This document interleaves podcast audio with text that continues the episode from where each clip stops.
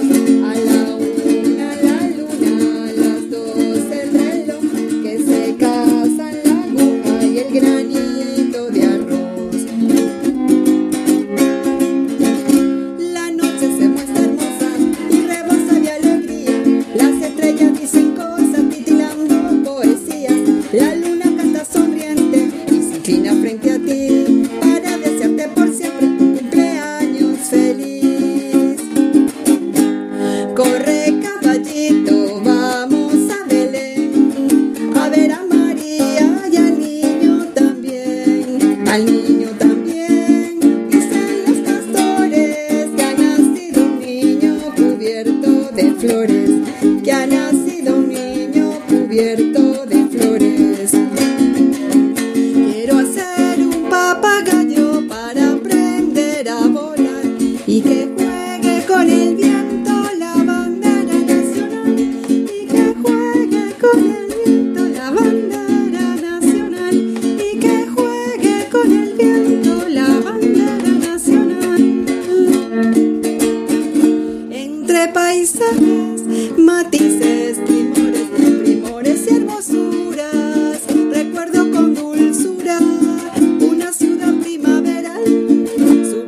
capital de bellas callecitas que lucen tan bonitas.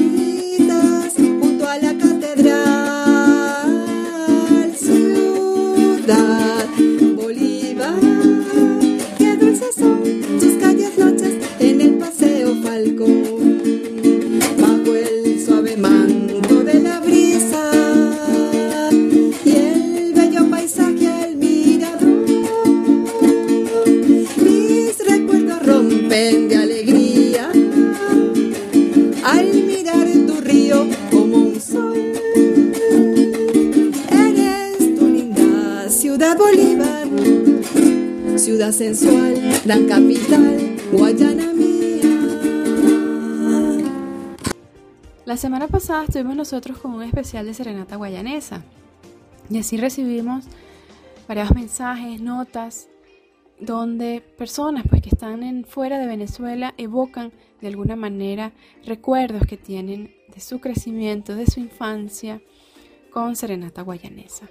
Escuchábamos entonces un popurrí interpretado por Arelis, Arelis Zambrano, quien se encuentra en España, en la comunidad de Andalucía y que además nos comparte, nos envía notas sobre su experiencia en cómo ella con el 4, de manera espontánea y en diversas actividades, ha tenido la experiencia de compartir estas manifestaciones culturales que transmite Serenata Guayanesa a sus hijas que crecieron en España y también a niños extranjeros, niños de otra cultura que se acercan con curiosidad a conocer estas expresiones.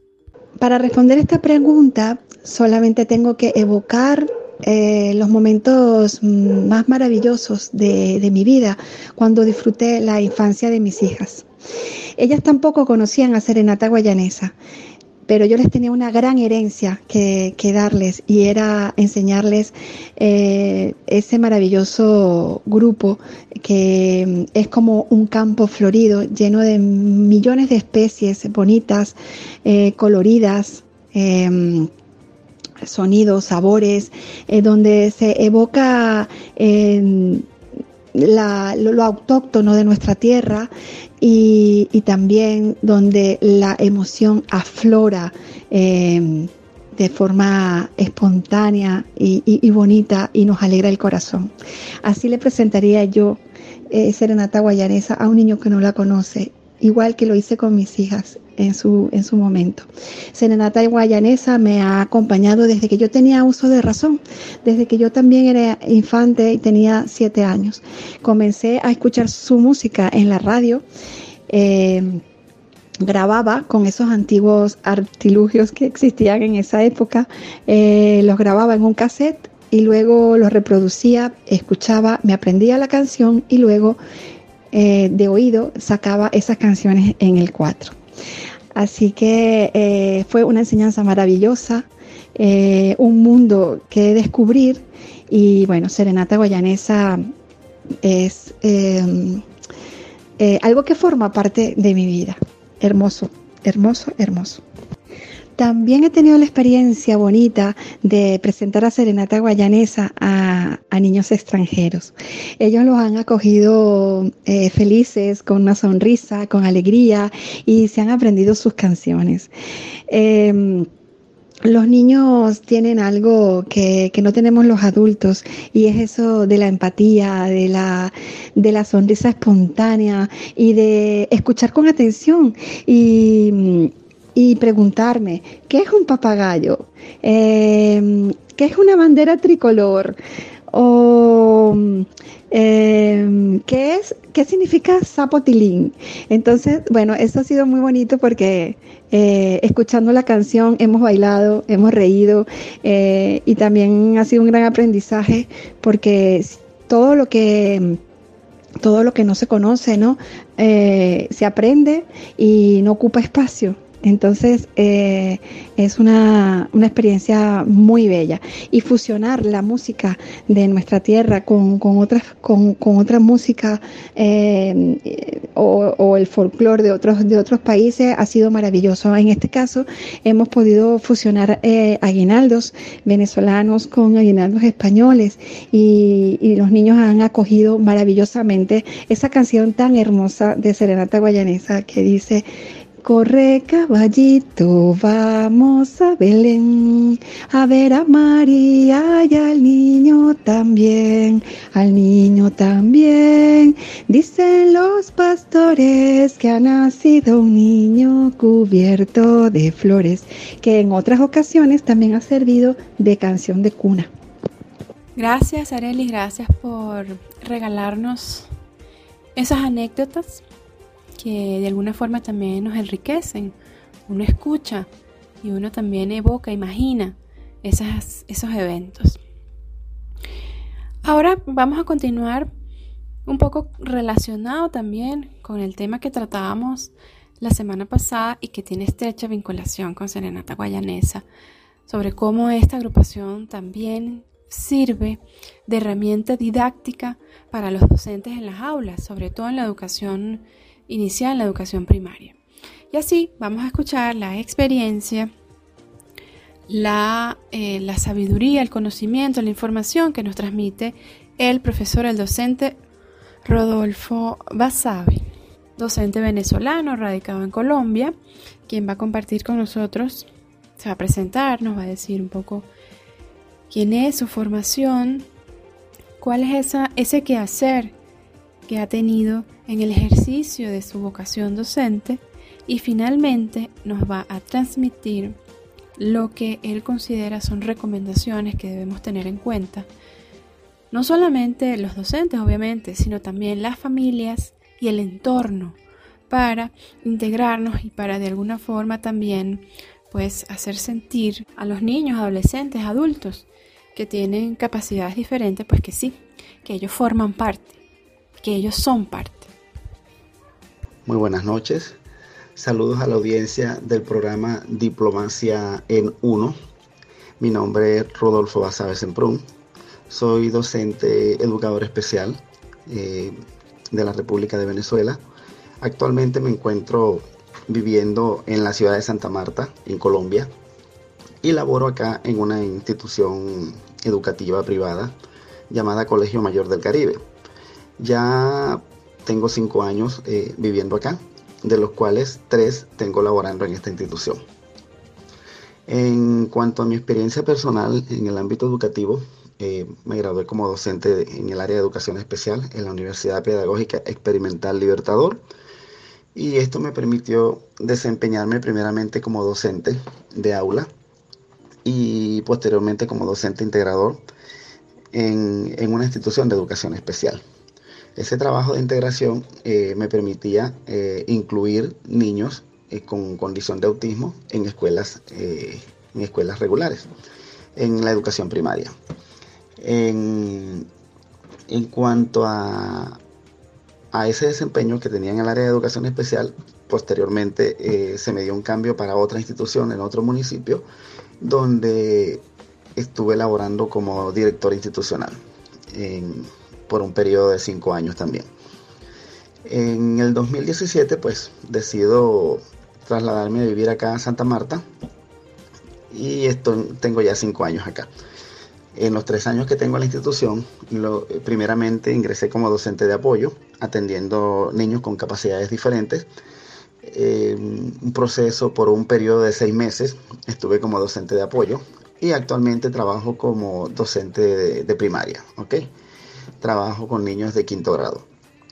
Y no estoy directamente en el área de docente de apoyo con niños con diferentes eh, capacidades, pero siempre Em, cumplo las funciones de orientar, hacer ese proceso de orientación para los docentes, ese apoyo que, se puede necesitar en ese proceso de inclusión, tratándose que es una, institución inclusiva y pues eh, amerita pues ese, ese trabajo de, formación del docente y de orientación pues, a, la institución para que el proceso de inclusión sea pues de lo que se quiere pues satisfactorio que eh, se, trabaja pues en función de que se logre la inclusión de esa población con capacidades diferentes. Em, también me he desempeñado en la atención privada en cuanto a apoyo psicopedagógico para niños con autismo, con déficit de atención e hiperactividad y niños con problemas de aprendizaje. Entonces, pues, siempre en ese en ese tiempo que me he ido desempeñando siempre he tratado de conocer un poco de, unas que otras áreas y eso me ha permitido pues eh, desarrollar algunos aprendizajes que he podido compartir. Lo poco que he podido conocer pues siempre eh, me gusta compartirlo, me gusta compartirlo con mis compañeros, enseñar lo que sé eh, y aprender de cada uno porque todos los días aprendemos de cada quien. De cada uno aprendemos algo y por supuesto de cada niño también, porque cada niño es completamente diferente y cada niño pues nos enseña siempre cómo tratarlo, cómo manejarlo. Eh, aprendemos con ellos mismos cómo em, eh, eh, a conocer sus habilidades, ¿ok? Cuando ya le conocemos sus habilidades, su potencial, pues para nosotros es más fácil hacer los abordajes que se necesitan para el logro de, del buen desarrollo de sus capacidades. conversando un poco también sobre mi experiencia docente, eh, desde mi perspectiva, encuentro eh, que actualmente los sistemas educativos mm, de los países eh, o de muchos países, entre esos pues mm, hablamos de Venezuela, hablemos de Colombia, que son los dos países pues donde he tenido la oportunidad de, de desempeñarme pues en el ámbito educativo. Eh, se maneja pues la, inclusión escolar. Se busca actualmente que el niño se integre y que se logre una inclusión escolar. ¿ok? Entonces, pero desde mi perspectiva, eh, el abordaje de las diferentes eh, capacidades en, en, el sistema educativo, pues amerita todavía de mucha preparación. Se necesita mucha preparación, porque normalmente los niños están en las escuelas eh, podemos decir, están integrados ahí como tal. Pero se observa a simple vista que no hay inclusión.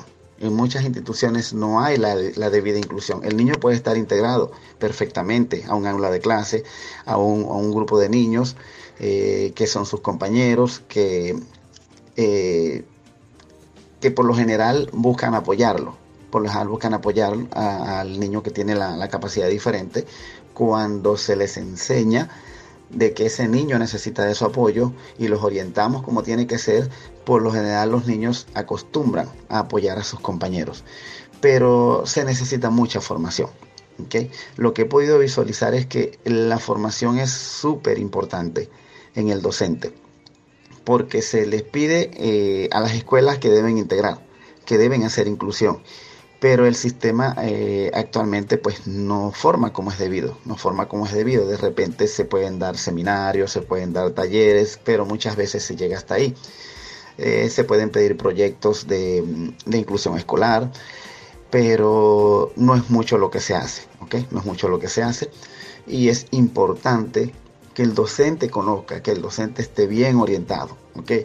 Eh, muy, muy importante una figura de, de docentes especializados dentro de las instituciones. Hay instituciones de, de pronto pues tienen su psicólogo, eh, acá se les denomina psicoorientadores en, la, en las escuelas. Eh, uno que otro colegio de pronto tiene un psicopedagogo. ¿okay? Es importante importante dentro de las instituciones que existan los especialistas, especialistas formados, especialistas que conozcan de las necesidades educativas, que conozcan de las capacidades diferentes de cada niño para que puedan orientar, que puedan orientar no solamente al docente, sino a la institución como tal, que puedan orientar a los padres, que se dé ese proceso como tiene que ser. Si el docente no conoce, pues es muy poco lo que puede hacer, porque el niño puede estar ahí, el niño puede estar integrado, pero si el docente no está formado eh, en cuanto a, la necesidad o las capacidades que tiene el niño, no aprende cómo explotarle su potencial es muy importante para el docente conocer sobre la necesidad que tiene o la capacidad que tienen los niños que tiene eh, integrados en su aula de clase para que pueda aprovecharlo. Aprovechar y, bueno, desarrollarle sus aprendizajes. Em, es muy importante, yo considero que es muy importante eh, que las escuelas tengan docentes especialistas, por muy grande que sea la institución, por lo menos un docente especialista dos docentes especialistas en el área de, en el área de, educación especial, ¿ok? Porque es mucho eh, y muy, muy completo muy bueno muy fortalecedor el trabajo que se puede hacer cuando una escuela tiene un docente que conoce del área porque ayuda a formar a los niños y ayuda a formar al docente y por ende a la institución. Entonces, si hay un, docente especializado en el área dentro de una institución, puede trabajar con sus padres, con los niños y con los docentes y se hace un trabajo más interdisciplinario y eso permite que eh, la inclusión escolar sea más satisfactoria. Entonces, desde mi perspectiva, se necesita mucha formación. Se necesita mucha formación, pero formación con seguimiento, porque si se forma y no se hace un seguimiento, el trabajo llega hasta ahí. Se formó, pero no se siguió. Entonces, nunca se ven los verdaderos resultados que se tendrían que ver en una inclusión escolar. Bueno, y ya para finalizar, mm, me gustaría pues dejar como recomendación que las instituciones educativas eh, tienen que centrarse más en ese proceso de formación, en ese proceso de capacitación. Si una institución va a desarrollar, eh, va a desarrollar un proceso de inclusión escolar, tiene que tener un personal capacitado para ello, capacitado para ello, que no se vean esos casos de niños que dentro de la escuela terminan siendo como un adorno más del salón, como una silla más, como una, una materita con una planta que está ahí y ya está ahí. Pero no se está, eh, no, se, no se está desarrollando el debido proceso como tiene que ser. ¿okay? Entonces es muy importante para las instituciones educativas eh, esa formación de su equipo. ¿okay? la sensibilización de la familia. ¿okay? Hay que hacer un proceso de sensibilización de la familia cuando la familia no está comprometida se dan muchos casos en que la familia no se compromete y dejan toda la responsabilidad por parte de la institución educativa y no ese es el trabajo que se tiene que hacer. Porque cuando una familia no está comprometida con el proceso educativo de su hijo, y más si el niño tiene alguna necesidad educativa o alguna capacidad diferente, pues el trabajo se hace cuesta arriba. Se hace cuesta arriba porque toda la responsabilidad recae de la institución y no entendiendo que los padres son los primeros terapistas de los hijos Porque si el niño viene a la escuela, comparte la escuela 5 o 6 horas con el equipo docente, la mayoría de las horas las comparte con sus padres en su hogar. Por más que el niño tenga eh, eh, terapias alternativas y vaya a otros sitios donde lo atiende, igualito la mayor cantidad de horas la va a pasar con sus padres. Entonces son los padres los primeros terapistas de sus hijos, son los padres los que muchas veces tienen más conocimiento de su comportamiento, más conocimiento de sus habilidades, de su desempeño, de su potencial, porque los papás los conocen desde que, desde que lo trajeron al mundo. Entonces es muy importante sensibilizar a los padres, hacer que los padres se comprometan más que se comprometan más con ese proceso de, formación de su hijo. Y también pues que se debe hacer eh, campañas, es muy importante hacer campañas, es muy importante dar a conocer a la comunidad, dar a conocer al entorno donde se encuentra, eh, eh, que en la escuela se dan esos procesos de inclusión, dar a conocer qué niños con qué capacidades tenemos en las instituciones y que las personas entiendan de que cuando se forman debidamente, pueden integrarse completamente a la sociedad. Pueden ser excelentes profesionales, pueden desempeñarse en, artes, en, diferentes áreas, cuando se forman debidamente. Entonces es muy importante que la gente entienda que eh, un niño o un joven por tener capacidades diferentes no es un estorbo, no es eh, el que no sabe, no es el retrasado mental, no, ¿ok? Eh, que trabajemos más en función de, mejorar los términos, en cambiar los términos, que la gente vaya entendiendo de que hay muchos términos que ya no se utilizan, sino que, eh, que la comunidad pues, pueda conocer tanto los términos para dirigirnos o referirnos a una persona con capacidad diferente, como ese compromiso que tenemos que tener y que también entiendan que el apoyo que se necesita el apoyo que se necesita, entonces tenemos que darle a conocer al entorno eh, esos procesos de inclusión y de qué manera ellos pueden unirse también a, esa integración social que necesitan las personas con capacidades diferentes. Eh, de manera que se pueda integrar eh, satisfactoriamente, que se pueda ver ese compartir de las personas con, con los niños, jóvenes y adultos con capacidades diferentes y que no solamente sea el trabajo que hagamos en la escuela sea eficiente, sino que sea efectivo finalmente. Eso es lo que eh, en, función de eso es que se tiene que trabajar. Bueno, entonces em, yo me despido por acá. Eh, muy agradecido y muy contento por la oportunidad que me brindaron.